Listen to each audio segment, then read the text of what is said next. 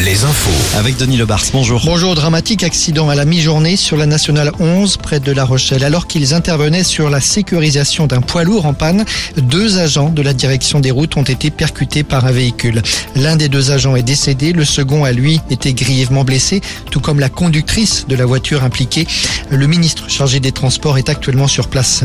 Dans le Nord, le parquet a fait le point sur cet accident qui a coûté la vie à trois policiers ce week-end.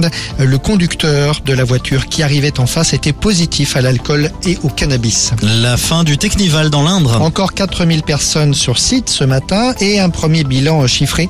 Près de 560 personnes ont dû être prises en charge grâce aux secours qui avaient été mobilisés. 33 d'entre elles ont dû être hospitalisées à Châteauroux et à Tours pour divers motifs. Les gendarmes, quant à eux, ont dressé plus de 600 verbalisations. Des élus devraient porter plainte. Une enquête en tout cas été ouverte par le parquet.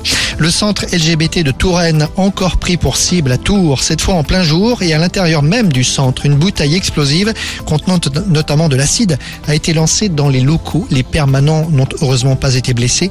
C'est la sixième fois depuis le début de l'année que ce centre est pris pour cible. Le gouvernement et les syndicats de fonctionnaires ont entamé aujourd'hui des discussions sur les salaires dans la fonction publique. Cela concerne 5 700 000 agents. Aujourd'hui, un fonctionnaire sur cinq est payé au SMIC.